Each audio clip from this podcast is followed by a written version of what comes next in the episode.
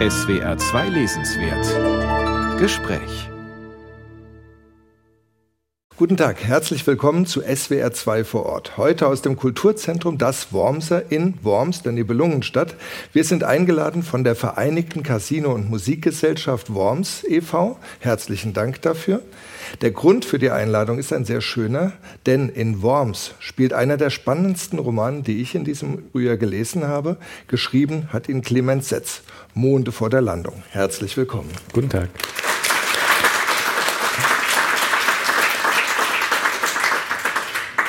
Mein Name ist Alexander Wasner. Es passiert ja relativ selten, dass man wirklich im Ort eines Romanhelden eine Lesung veranstalten kann. Dann ist auch noch, darüber freue ich mich sehr, der Enkel dieses Helden da. Herzlich willkommen, Cornel Bender. Und dann haben wir auch noch mit Volker Gallet, den wahrscheinlich besten Peter Bender-Kenner der letzten Jahre oder überhaupt derzeit hier bei uns. Herr Setz, Sie sind jetzt einige Stunden in Worms. Hat das Worms Ihres Romans viel zu tun mit dem Worms, das Sie jetzt hier erleben? Wie fühlen Sie sich hier? Ja, das Worms vor 100 Jahren ist vielleicht so weit entfernt, wie das jetzt, das gegenwärtige Worms von meiner Sicht, so aus österreichischer Sicht, ist das hier schon sehr weit entfernt. Aber vielleicht ja. ist es für die heutige Wormser Bevölkerung das vor 100 Jahren genauso weit entfernt. Das ist meine optimistische Fantasie gewesen, dass ich irgendwie ein Recht habe, mich da hineinzuwühlen. Man kann also, ja davon ausgehen, vielleicht gibt es ja sowas wie einen Genius Loci. Verspüren Sie den hier?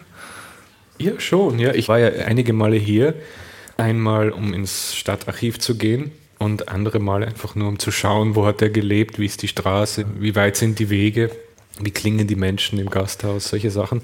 Es gibt dann so einen Weg, der einen einlädt, so wie Method Acting, also jetzt versucht dich zu verwandeln. Diese amerikanische Schauspieltechnik. Ja, genau, so dass man versucht, sich wirklich sehr, sehr fast schon im Charakter zu verändern.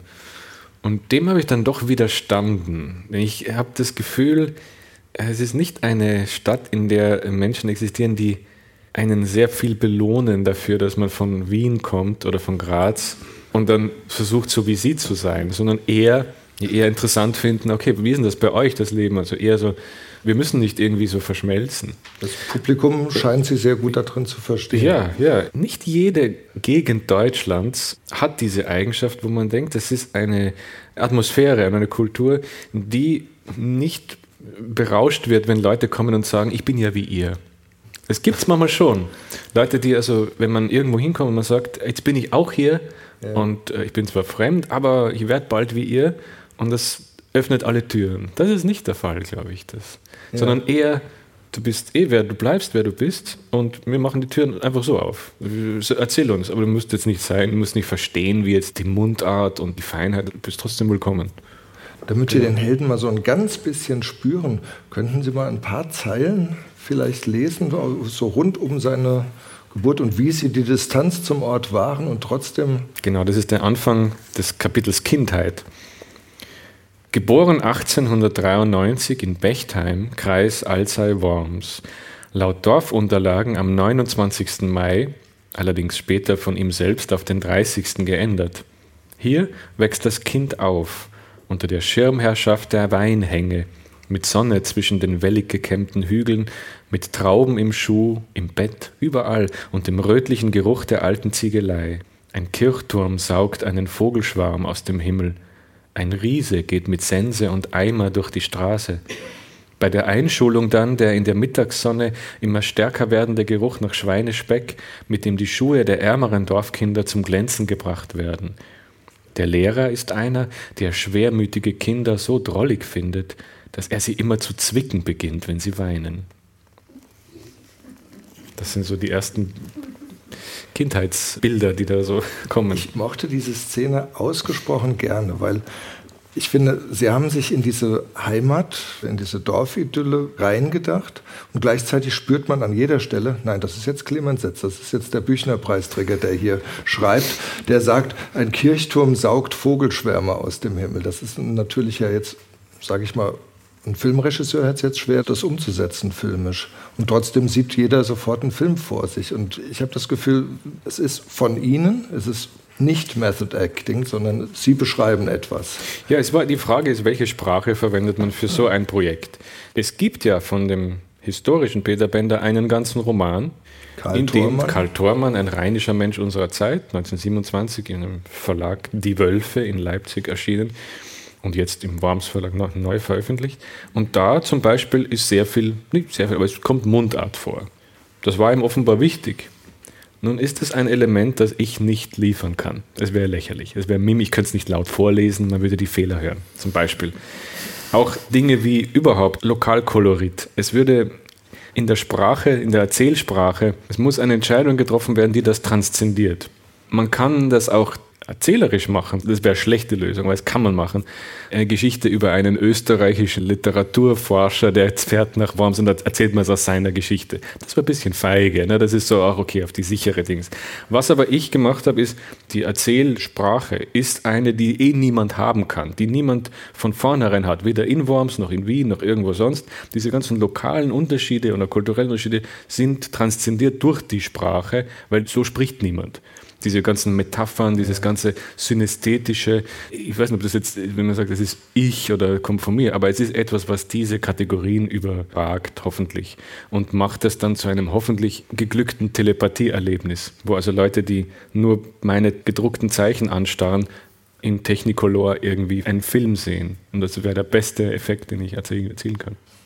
Das finde ich jetzt sehr spannend, weil das machen sie ja auch letzten Endes mit den Nibelungen und mit Luther, also mit den berühmten Topoi von Worms, die jeder kennt. Alles ist tatsächlich durch sie so anverwandelt, dass man das Gefühl hat, es ist eine, eine ganz eigene Perspektive. Ja, Nibelungen zum Beispiel ist ein Wort, das man hier, wenn man es nennt, vermutlich mal die meisten wissen, die Figuren aus den Nibelungen irgendwie, ist wahrscheinlich alles hier benannt danach auch. Und es gibt die Festspiele, genau. Und es ist also eine wichtige kulturelle Konstante. In einem anderen Ort des deutschsprachigen Gebietes oder der deutschsprachigen Länder, da kann man das nicht voraussetzen. Aber für beide Lager oder beide sozusagen Extreme auf dem Spektrum ist der Roman gedacht. Ich möchte nichts schreiben, was eine Gruppe ausschließt. Also muss man auch da etwas finden, was das transzendiert man kann jetzt nicht einfach seitenlang die Nibelungen nacherzählen. Das geht ja. auch nicht. Das wäre da wieder der langweilige Weg. Das wäre so wie so ein David Foster Wallace Roman, wo so, okay, 100 Seiten Abschweifung jetzt darüber. Das ist diese amerikanische Selbstbewusstseinsprosa, die man so, ich habe eh 1500 Seiten Zeit, ich mache da jetzt einfach auch eine Riesenabschweifung. Das da müssen manche. Sie jetzt durch. Genau, da müssen Sie jetzt durch. Und dann wissen wir alle, was die Nibelungen sind. Ich habe das dann auch versucht, ganz anders zu lösen, dass das nämlich eher zu zeigen, was bedeutet es psychisch für jemanden, wann nennt er das, wann ist sozusagen das, wenn er von Hagen zu sprechen beginnt, was will er damit gewinnen dann, welchen Sprachakt macht er damit, welchen Stellenwert hat das in seinem Leben, weil das ist automatisch für allen verständlich, ohne dass man das kennt. Und dann, ja. wen es interessiert, der kann das nachlesen, aber muss es nicht. Das heißt, ist, man sieht die Struktur, wie es verwendet wird, ganz im Allgemeinen. Manchmal, um einfach ein Totschlagargument in einem Essay oder in einem Flugschrift zu haben, wird das dann so genannt, wird hinein, so richtig fett, Siegfried und siegfriedliche Mission und so weiter. Und man weiß, welche Muskeln zeigt er jetzt ja. Man muss aber nicht wissen, was hat diese Figur Siegfried alles erlebt zum Beispiel. Und es gibt ja auch noch die historische Dimension, ja, dass die. Nibelungen genau. natürlich von einem Helden, der 1893 geboren wurde, auch in die Zeit des Faschismus hinein, in der sie ja dann eine ganz andere Rolle auch noch gespielt haben. Genau, ja, sie werden umgefärbt vollkommen vor den Augen derer, die das vielleicht ein Leben lang anders gesehen haben. Ja. Das sind wirklich so technische handwerkliche Sachen, sprachliche Sachen, auch in welches Register wählt man dafür ja. und wo in der Handlung einer Szene kommen diese Elemente vor. So, nachdem wir also jetzt erklärt haben, dass das Worms, das Sie schreiben, gar nicht das Worms ist, in dem wir uns jetzt befinden, oder? Ja, nur Ähnlichkeiten, aber dramatisch. Es hat, es hat Ähnlichkeiten, Ähnlichkeiten, aber ich habe sogar gemerkt manchmal, ja. wenn ich sehr brav meine Hausaufgaben gemacht habend Dinge referiert habe, wie zum Beispiel wie ein Gebäude aussieht, habe ich dann sofort gemerkt, äh, irgendwie ändere das am besten. Mach's falsch, mach kleine Fehler hinein. Dann ist es vielleicht irgendwie, ich weiß nicht, man hat einen zusätzlichen, kleinen schillernden Effekt vielleicht. Selbst für Leute, die hier leben und das lesen, denken, ah, da ist doch gar keine Mauer in der Straße.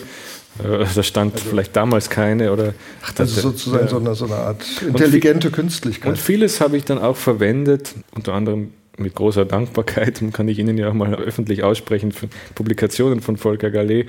Sie haben ja ein, ein wirklich ein, auch einen Sinn für das leuchtende Detail, für das Luminous Detail, wie es Ezra Pound nannte. Und manches war so perfekt, dass ich dann immer dachte, ich, das stehle ich jetzt. Und dann habe ich es aber immer, okay, ich, ich mache es ein bisschen anders, weil es ist so perfekt. Also zum Beispiel manchmal ein Ende eines Absatzes aus ihren Essays ist manchmal so, es hat so eine, eine poetische Perfektion, dass man dann so zum Dieb wird. Ne? Werden Sie wahrscheinlich bestätigen, Sie haben einiges wiederentdeckt von sich. Und ich danke Ihnen auch am Ende des Buches dafür. ja. Mischen Sie sich ruhig ins Gespräch ein. Ich stelle Sie nur kurz vor. Herr Gallet ist der ehemalige Kulturkoordinator der Stadt. Als Musiker, Schriftsteller, Veranstalter, manchmal in Mundart, manchmal nicht allgegenwärtig.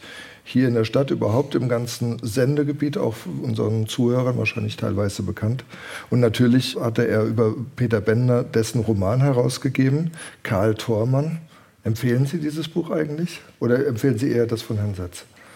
Also ganz in der Tradition der Mischung von Ähnlichkeit und Unterschied, in welcher Form auch immer, das halte ich grundsätzlich für ein gutes Konzept. Ähnlichkeit und Differenz damit zu spielen, äh, kann ich eigentlich empfehlen, beide Romane zu lesen, weil sie völlig verschieden sind.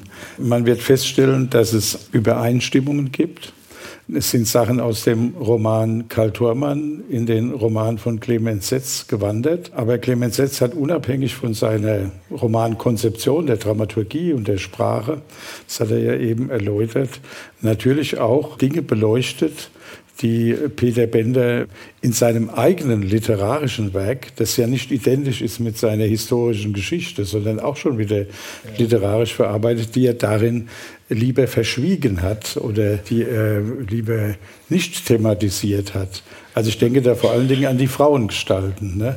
Die Frauengestalten werden in Karl Thormann ganz aus Sicht von Karl Thormann geschildert, alias Peter Bender als Romanheld. Aber sie haben eigentlich wenig eigene Sprache und das ist auch in den historischen Quellen so, obwohl sie eine große Bedeutung haben. Und das kann ich natürlich in einem Roman vollkommen anders aufziehen. Ich kann auf einmal die Frauen sprechen lassen mit einer eigenen Sprache, mit eigenen Standpunkten, die auch sicher historisch so irgendwie gewesen sind, die aber verschwunden sind in den Quellen. Dann müssen wir jetzt erstmal noch mal genauer erklären, wer ist Peter Bender eigentlich gewesen? Also Peter Bender war mal ganz knapp und trotzdem vielleicht ausreichend.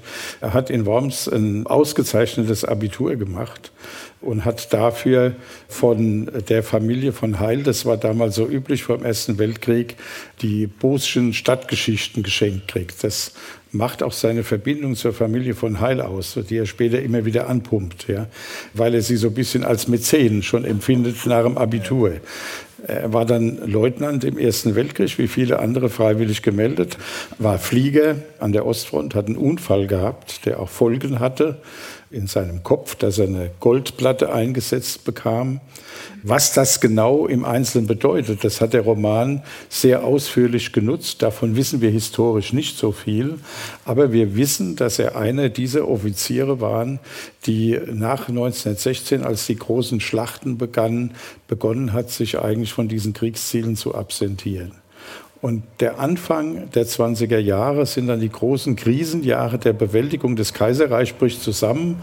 Man hat Weltkrieg, Inflation ja. und alles dieses. Und es gibt damals eine ganz verbreitete Sinnkrise und eine große Gruppierung, die Ulrich Linse, ein Historiker dieser Zeit, den ich sehr empfehlen kann, mal Inflationsheilige genannt hat. Das heißt also, das Zerbrechen von Welten ist versucht worden, in irgendeiner Form wieder zu kitten.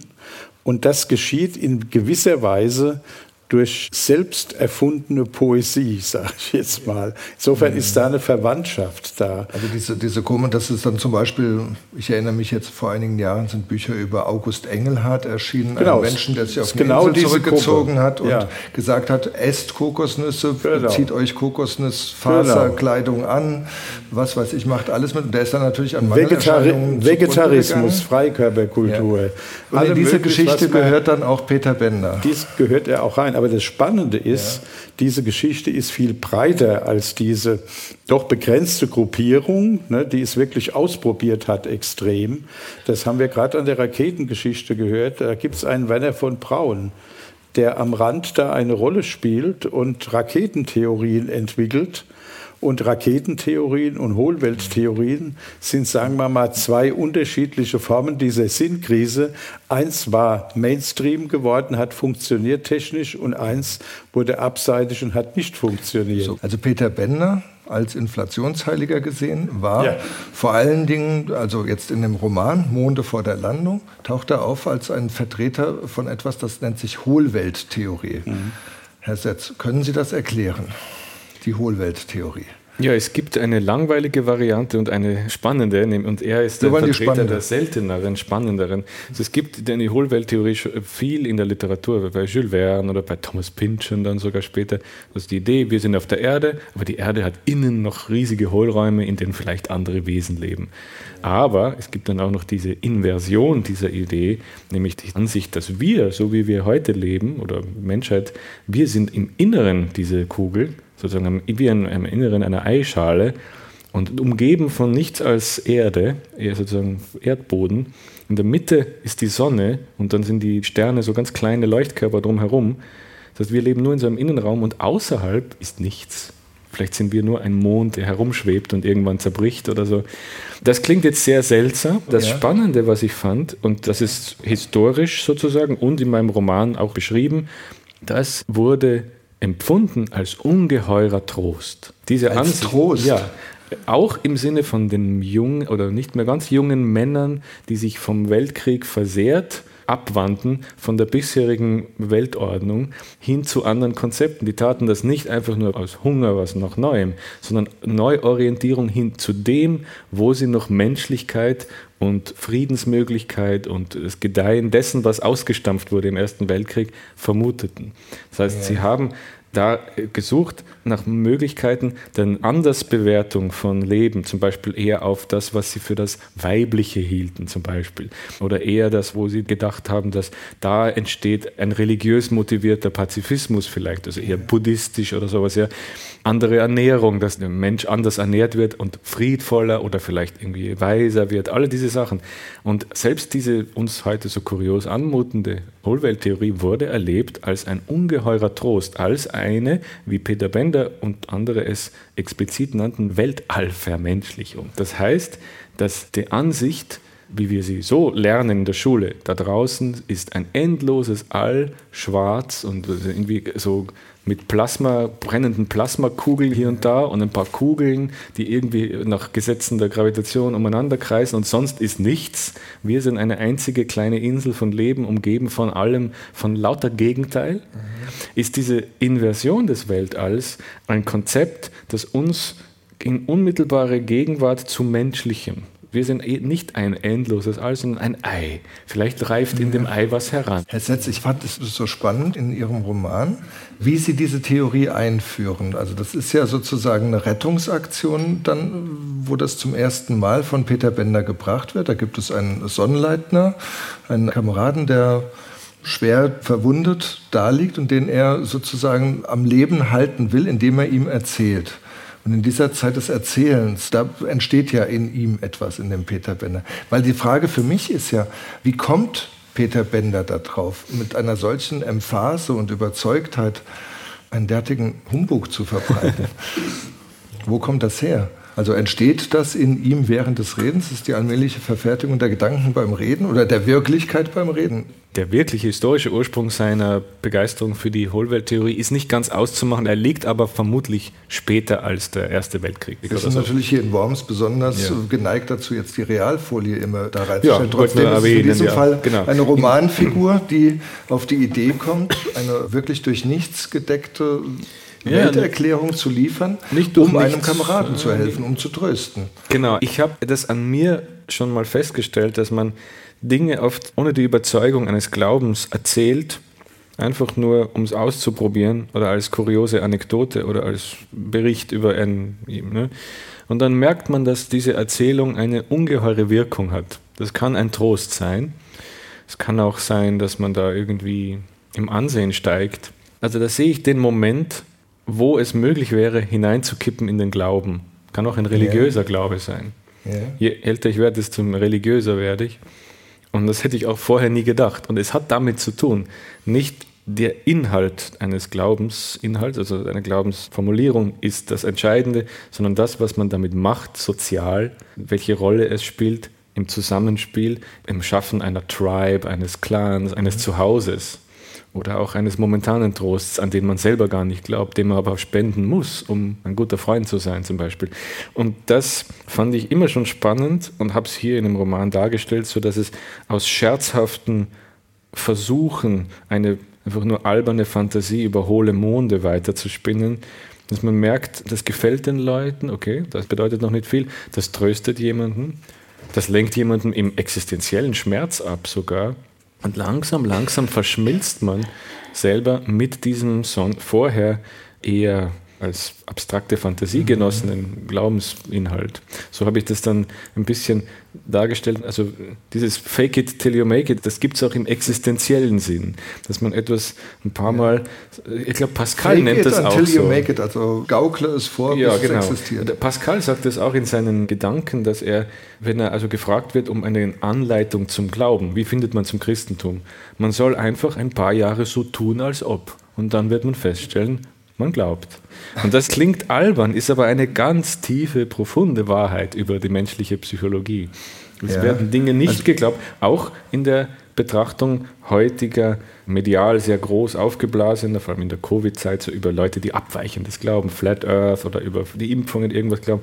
Das ja. ist jetzt, das war kurze Zeit sehr, sehr laut und überall auch diese Phänomene erklären sich nicht durch, diese Menschen sind blöd oder sind im Irrtum. Nein, ihre Überzeugungen sind deswegen da, weil sie eine konkrete soziale Funktion in ihrem Leben haben. Nicht nur eine Sinnstiftung im Sinne von sich abwenden von einer Welt, die sie betrogen hat, die sie schlecht behandelt, ja. sondern auch Zusammenhalt einer Familie, die Innigkeit einer Vater-Sohn-Beziehung. So auf diesen Ebenen spielt sich das ab. Wie wichtig, war, das, wie wichtig war das beim Schreiben für Sie, diese Parallelisierung zur Gegenwart? Weil es tauchen ja Szenen auf. Es tauchen ja tatsächlich ja. so, Peter Bender hält eine Rede vor einer größeren Menschenmenge und auf einmal gibt es Kommentare zu dieser Rede und die lesen sich ja genauso fehlerhaft ja, wie in Telegram-Gruppen, mhm. diese schrecklichen Hate Speech und ähnlichen Ergüsse. Wenn ich das Buch ein Jahr später beendet hätte, hätte ich es nicht mehr veröffentlichen können oder auch nicht zu Ende schreiben können wahrscheinlich, weil das dann schon medial so laut war und überall und jeder hatte plötzlich in der Familie einen Querdenker, den er zu hassen angeleitet war. Das war ist eine grausame Spaltung da. Ich finde es schrecklich und das möge wieder verheilen, diese ganze Sache langsam bin sehr schockiert aus der Zeit hervorgegangen, weil es plötzlich gab es immer einen, ah, der Onkel, da wussten wir immer schon über den, der ist abweichend. Ich verstehe, woher das kommt und so weiter, ja. aber ich hätte das, glaube ich, nicht mehr dann beenden können, weil es einfach zu laut war. Ich habe das Buch vor zwölf Jahren begonnen ungefähr und beendet, bevor diese Covid-Variante dieses Diskurses so laut wurde. Aber ich habe diesen selben Diskurs, diese Vermengung zwischen Esoterik und gewaltbereite Rechtsextremen so, schon seit 20 Jahren immer wieder beobachtet, weil ich selber daraus komme, ein bisschen in meiner Jugend, also vor allem mit so 17, 18, war ich vollkommen, also ein wirklich eingefleischter, begeisterter Verschwörungstheoretiker im klassischen Sinn, also so Illuminaten, Freimaurer, UFOs. Das alles war mir ganz, ganz tief ja. wichtig, dass das also diese alternativen Theorien, die es damals zum ersten Mal, glaube ich, so auch mit dem Populärwerden der Serie The X-Files gab, glaube ich. Ja. Es gibt ja noch eine zweite sehr wichtige Figur in diesem Buch, das ist die Frau von Peter Bender, Charlotte, die als Jüdin natürlich dann 1933 in große Gefahr kommt. Das Ehepaar wird immer weiter drangsaliert. Der ganze Rechtsextremismus spielt aber für Peter Bender auch so eine Rolle, dass er ihn zuerst sozusagen versucht einzugemeinden in die Reihe der Glaubensrichtungen damals. Ist das so, dass Faschismus vielleicht tatsächlich sozusagen eine brutal aus der Art geschlagene Verschwörungstheorie dann ist für Peter Bender, für Ihren Peter Bender? Ja, natürlich ist der Nationalsozialismus im buchstäblichen Wortsinn eine Verschwörungstheorie. Und seine Idee von einer Hohlerde ist eigentlich im strengen Wortsinn keine Geschichte über eine Verschwörung mächtiger. Seine Theorie sagt nur, Menschen sind vielleicht dumm oder die Akademien und Wissenschaft ist im Irrtum, aber mein Weltbild ist das Richtige. Aber der Nationalsozialismus erzählt wirklich die Geschichte einer Verschwörung, nämlich die von mächtigen Juden im Hintergrund, die also die Völker, mhm. wie Hitler gesagt hat, in einen Weltkrieg gestürzt haben und gegen die gewaltsam vorzugehen ist, wenn man das sozusagen das Volk retten will oder so. Und das verdient viel mehr das Wort Verschwörungstheorie. Es wird nicht immer so verwendet. Das Wort ist heute schon entkoppelt von seiner Etymologie. Bisschen. Also vielleicht sollten ja. wir an der Stelle mal an den historischen Peter Bender anknüpfen. Und da würde ich ganz klar sagen, er war kein Verschwörungstheoretiker. Also es deckt sich mit dem, was Sie sagen. Er war auch kein Querdenker im heutigen Sinn, der selbsternannten Querdenker in der Covid-Phase. Er wäre eher etwas in der Tradition der Aufklärung des 18. Jahrhunderts nach dem Crash des Kaisertums und des Weltkriegs als Selbstdenker, würde ich sagen. Ne? Selbstdenker. Ne? Sozusagen, man reimt sich selbst zusammen was nicht zusammenpasst. Ja. Haben Sie denn eine Erklärung dafür, wie Peter Bender dazu kommt? Der Mann ist Jagdflieger. Ja. Das heißt, er sieht die Krümmung der Erde, wenn er da oben im Ersten Weltkrieg fliegt. Und hinterher sagt er, nein, die Krümmung ist nicht so, die Krümmung ist konkav, die geht von.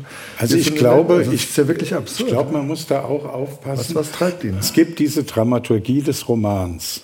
Und die Dramaturgie des Romans setzt auf die Metaphern der Hohlwelttheorie, sage ich mal. Ja. Und das ist auch ganz konsequent von Anfang an aus dem Weltkrieg durchgezogen. Das ist aber nicht die historische Entwicklung.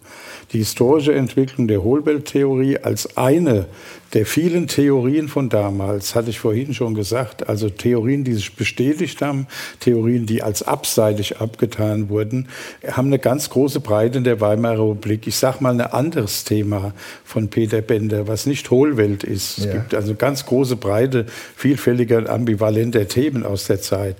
Und das äh, schreibt er in einem seiner Manifeste der Wormser Menschengemeinde 1921.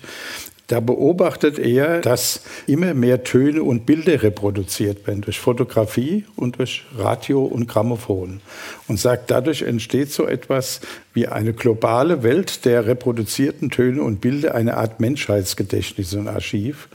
Und das müsse man vorantreiben, weil das demokratische Natur wäre. Jeder habe daran teil. Das ist Internet. Ja. ja. Bei Brecht taucht so etwas auch manchmal Aber es ist auf, bei ja. Bender noch viel klarer in die Zukunft ja. gedacht. Natürlich im Zusammenhang mit einer religiösen Fantasie, aber gleichzeitig eine sehr luzide Beobachtung der technischen Entwicklungen ihrer Möglichkeiten. Das hat er später nicht weiter verfolgt, weil das haben alle Leute für bekloppt gehalten. Es hat sich heute herausgestellt, es ist das Gegenteil von bekloppt, ja? ja. sondern es ist unsere heutige Realität. Und es hat andere Theorien dieser Zeit gegeben, ob das die freie Wirtschaftslehre war, die erotische Revolution oder was sonst. Dann eben auch die Hohlwelttheorie. Er war ja auch noch Astrologe. Und er hat sich in all dem ausprobiert. Und dann würde ich sagen, da spielt dann die Entscheidung des historischen Peter Bender, den man immer ein Stück weit unterscheiden muss vom Roman Bender. Es gibt Mischungen, aber es gibt auch Unterschiede. Da hat er sich dann irgendwann für bestimmte Richtungen entschieden. Er hat ja noch 1927 diesen Roman geschrieben. Da hat er sich in erster Linie als mehr oder weniger politisch alternativer Freidenker-Schriftsteller gesehen. Und dann beginnt so im Hintergrund diese Hohlweltkontakte zu Johannes Lang und anderen ab 1925. Ja. Und die werden immer stärker Ende der Weimarer Republik und vor allen Dingen nach 1933. Und das hat indirekt etwas mit dem Nationalsozialismus zu tun, weil es dort einen okkulten Teil der Bewegung gab an Astrologen und Hohlwelttheoretikern und Welteislehre und alles Mögliche. Und da hat er versucht anzudocken, um Resonanz zu haben und letztendlich in den 30er Jahren auch um zu überleben und zu emigrieren, mal das ganz praktisch zu sagen. Also das ist nicht so, dass das eine reine Taktik war. Das war schon mhm. Überzeugung, aber es war auch Resonanz auf eine Entwicklung. Und 1941 ist diese ganze okkulte NS-Szene verhaftet worden, ins KZ gesteckt worden. Das war eine Entscheidung von Hitler er von ganz oben. Und damit war vieles zerstört, was er als Kontakt aufgebaut hatte. Also das ist jetzt so ein bisschen die historische Geschichte. Ja. ja. Und äh, die Geschichte im Roman wird als Gesamtdramaturgie erzählt. Und das finde ich auch sehr richtig für einen Roman und sehr gut und literarisch von hoher Qualität. Aber das heißt ja nicht, dass das identisch sein muss mit der historischen Geschichte.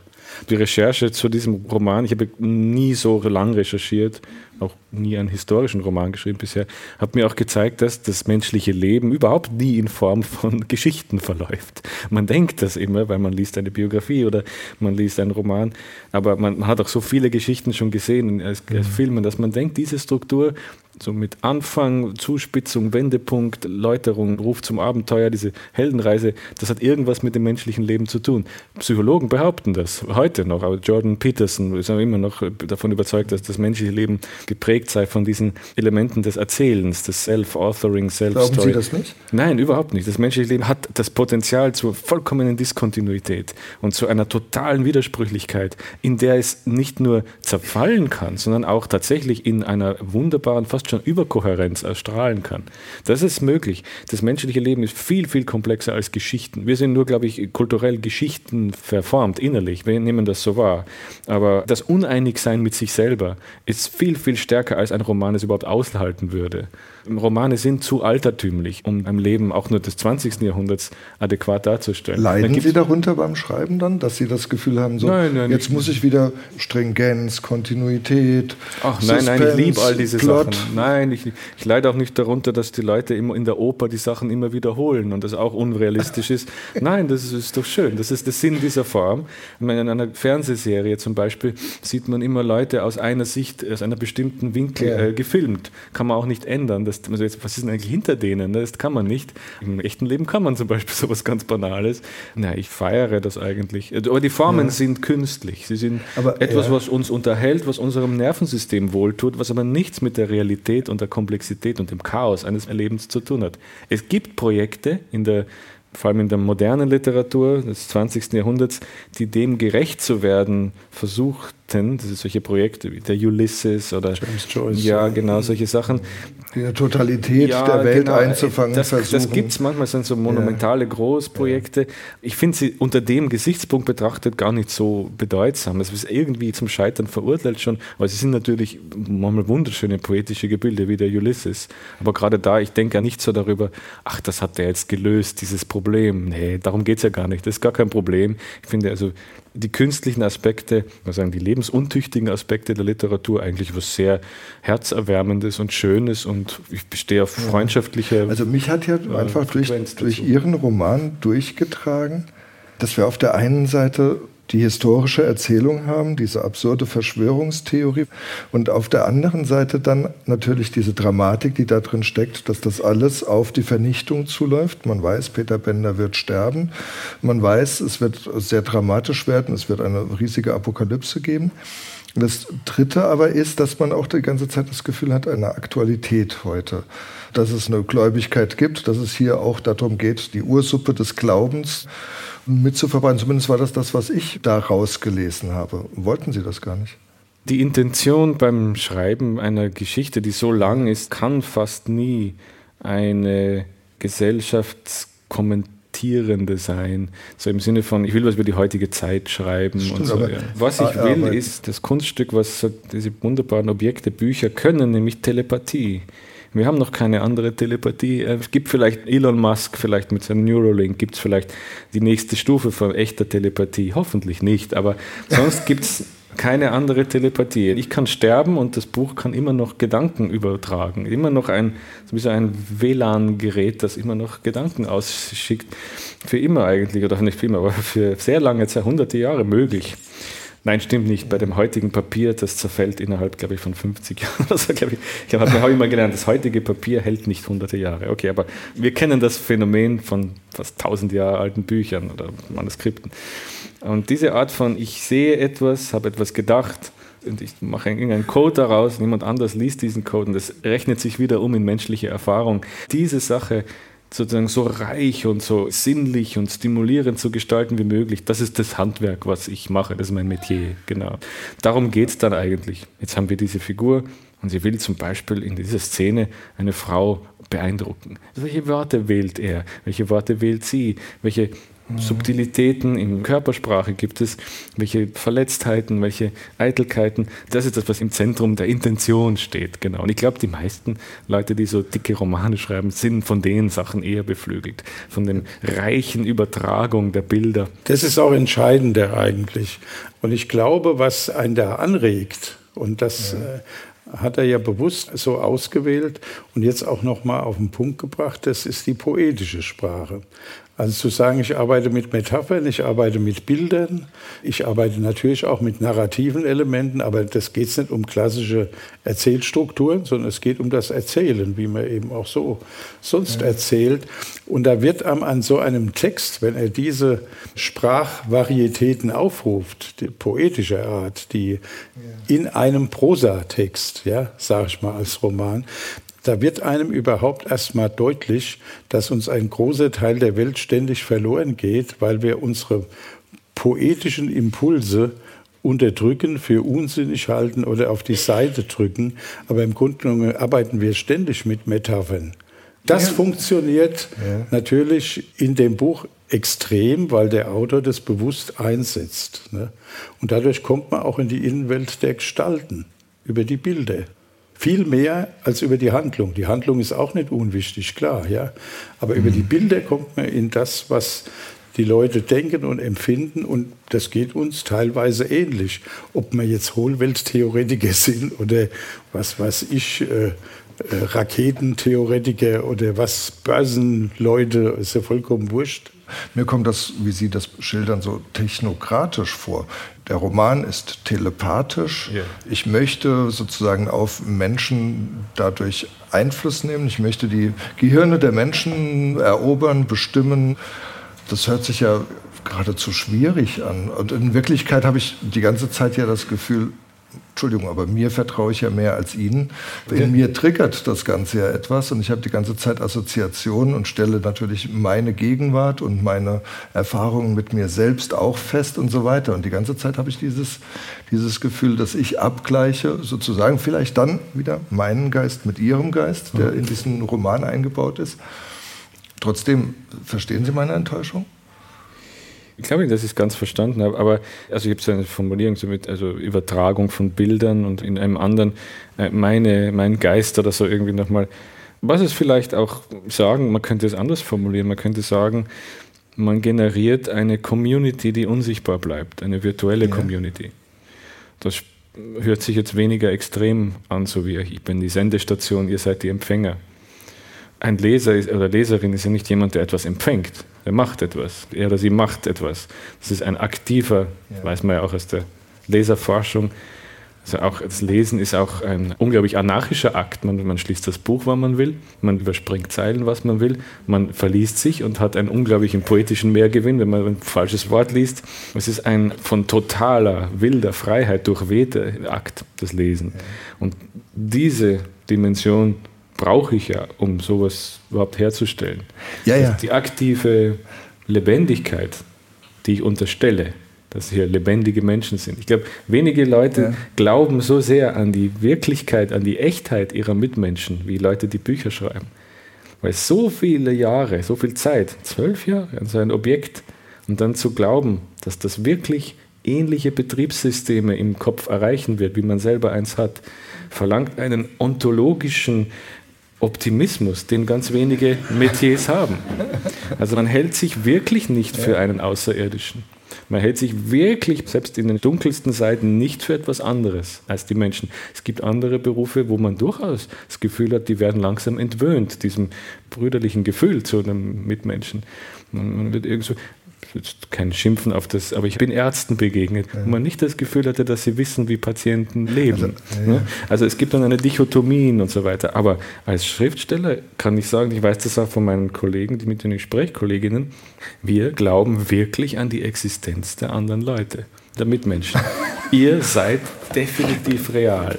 Sonst gibt es unser ganzes Metier oh, das nicht. das ist natürlich jetzt sehr spannend, weil der Peter Bender dann auch bei Ihnen geschafft hat, was er ansonsten bei allen Mitfiguren in seinem Roman auch geschafft hat, nämlich einen Glaubenmachender zu sein. Also er bringt die Else ins Bett, er bringt den Just irgendwie als Gefängnis, äh, im Gefängnis dazu, ihn nicht zu verprügeln ja. und so alles dadurch, dass er besonders suggestiv reden kann, dass er andere Menschen glauben machen kann, dass es ein Innen gibt. So habe ich das zumindest gelesen. Das ist da ein, also dieser wichtige Satz, wir sind innen, nicht außen, ist ja etwas, was er als Hohlwelttheorie vertritt, aber auch gleichzeitig immer erzeugen kann in jedem anderen.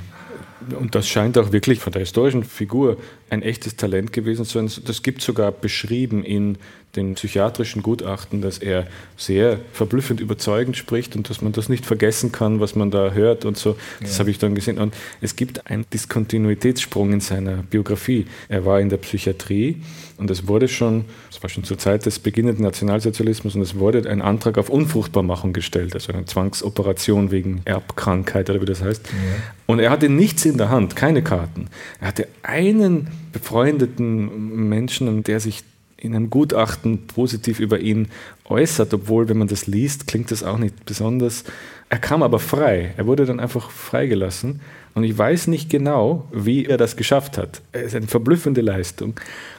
Aber natürlich ist es ein Vergnügen, im Roman sich vorzustellen, wie er es gemacht haben kann. Oder nicht nur sich jetzt breit vorzustellen, oder auch es so anzudeuten, dass das Mysterium dieses Moments vielleicht spürbar wird, dass jemand, ach, da gibt es eine magnetische Wirkung.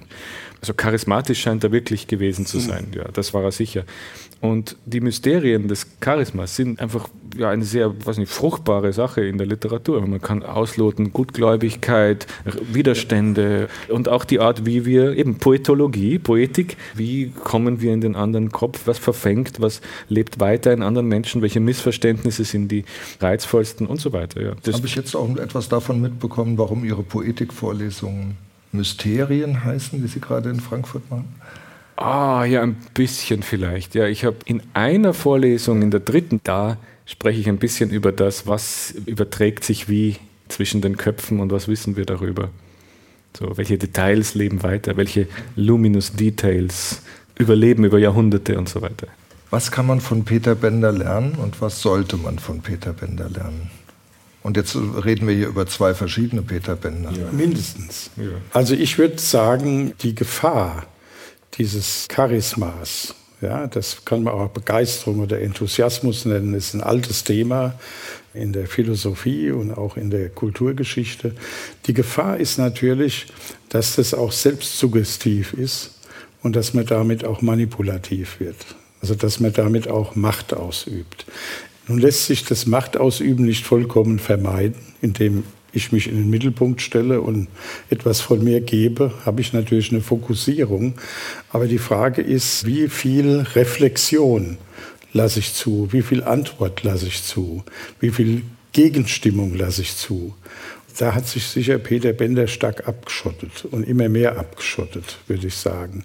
Auf der anderen Seite ist der Enthusiasmus für Dinge, die alle Leute erstmal für Blödsinn erklären, wo er aber ein Gefühl da oder ein Gespür dafür hat, da ist was, ja, was auch immer. Das kann man natürlich lernen, dass man solchen Gespüren und Gefühlen durchaus nachgehen sollte. Ob man die dann predigen muss, das ja. ist dann eine andere Frage. Das wäre jetzt nicht meine Art, ja, die zu predigen. Meine Art wäre, die zu beobachten, vielleicht zu erzählen auch und dann zu hören, was geht in den anderen Leuten vor und welche Entscheidungen treffen die. Und da ist dann die Gefahr des Charismatischen, dass es halt einfach über sich hinauswächst und äh, versucht, die Welt zu bestimmen. Das würde ich jetzt nicht in der Buchkommunikation, da will ich das jetzt gar nicht drin sehen, weil ich kann ja das Buch auch nicht lesen, ja, oder weglegen oder wie auch immer. Aber sagen wir mal, aber im, schade. ja, aber im tatsächlichen Leben ne, ja. ist das ja schon wichtig, ne, ob ich die Antwort zulasse oder vielleicht sogar die Antwort provoziere und interessant finde oder ob ich sie lieber unterbinde. Ich bin ja ein bisschen auch jetzt wieder überrascht, weil ich hatte jetzt gedacht, dass Sie sozusagen auch das utopische Potenzial bei Peter Bender irgendwie stärker rekurrieren und gar nicht so sehr auf die Person, sondern darauf, dass er ja offensichtlich eine Fähigkeit hatte zu träumen. Und, ja, aber das habe ich vorhin ja schon Das hatten Sie schon gesagt. Also, ja, ja. Ich habe deswegen das jetzt auf eine andere Ebene gehoben, mhm. gerade weil ich glaube, der Clemens Setz hat es eigentlich sehr überzeugend ausgeführt, worin dieses in meinen Augen poetisch-narrative Möglichkeit der Kommunikation und der Verlebendigung der Welt, ja, in der Wortwelt möglich ist. Und wer darauf Zugriff hat, der hat natürlich auch Zugriff auf alle Sorten von Kommunikation. Das ist auch absolut interessant, in Ordnung. Und wir sind darin unterentwickelt mittlerweile, würde ich sagen. Ja, deswegen können wir auch so leicht manipuliert werden. Aber es gibt auch die Gefahr, wenn jemand diese Fähigkeit hat, dass er das auch einfach zu egoistischen Zwecken ausnutzt. Und zwar in einem Übermaß, sage ich jetzt mal. Und das fand ich jetzt spannend als Co-Antwort, sagen wir mal, auch zum historischen Peter Benner. Und das war auch sein Problem. Interessanterweise auch durch die Recherche sind Texte von Charlotte Bender aufgetaucht, die ich auch nicht kannte. Überhaupt ist die fiktive Romanarbeit, zum Beispiel Charlotte Bender, überhaupt eine Bedeutung bekommt und äh, eine Rolle spielt und sich äußert und die sich Frau von Peter Bender, die sich was historisch Leben- ja. auch so war, aber was in den Akten vollkommen verschwindet hinter der Person des historischen Peter Bender. Und das Mhm. kann zum Beispiel so ein Roman leisten, weit über die Recherche hinaus. Ja, die Charlotte Bender ist natürlich, wir hatten es vorhin auch schon mal kurz gesagt, eine spannende Figur, auch deswegen, Ja. weil sie versucht hat, den Betrieb der Familie aufrechtzuerhalten, während Genau. der Mann immer wieder in Schwierigkeiten geraten ist. Und dann Genau. als Sprachlehrerin, als Maklerin von Haushaltsgegenständen aufgetreten ist und so weiter. Herr Setz, was kann man von Peter Bender Ich glaube nicht, dass ich was äh, Schöneres sagen kann dazu, aber ja, ich hätte vielleicht auch Lust, die Frage dann umzuspiegeln und zu sagen, man könnte ja auch was von Charlotte Bender lernen, die für mich die interessanteste Figur war, die wichtigste Figur des Buches. Selten ist die Hauptfigur die wichtigste. Es gibt Bücher, die so sind, aber Mehrzahl hat eher dann eine Begegnung mit einer interessanten Figur, die das interessanteste Rätsel der, der, der Geschichte ist. Für mich war sie das Warum? interessante Rätsel. Warum? Ja, weil ich hatte das Gefühl, je mehr ich über sie schreibe, desto mehr gerate ich in Gefahr, irgendwie das zu verplappern. Das heißt, sie ist nicht immer in jeder Szene präsent, aber sie ist als Anwesenheit da. Und ich glaube, die Mysterien eines ja, exuberanten, wilden, regellosen Denkers sind vielleicht weniger am Ende des Tages, so sind sie vielleicht weniger spektakulär als die Mysterien einer Frau, die zu dichten aufhört, damit sie Vollzeit ihre Familie zusammenhält in unmöglichsten Zeiten und völlig unsichtbar wird in der historischen Überlieferung, bis auf zwei, drei Briefe und eben einige überlebende Schriften. Diese Mysterien, die kann ich nicht sozusagen so polternd als 500 Seiten füllender Romanautor füllen, ohne obszön zu werden, ohne wirklich Gewalt anzutun zu einer Figur. Wenn jetzt das 500 Seiten aus ihrer Sicht geschrieben wäre, wäre so viel freie Invention, freie Erfindung gewesen davon, dass es schon wieder, das, das wäre würdelos.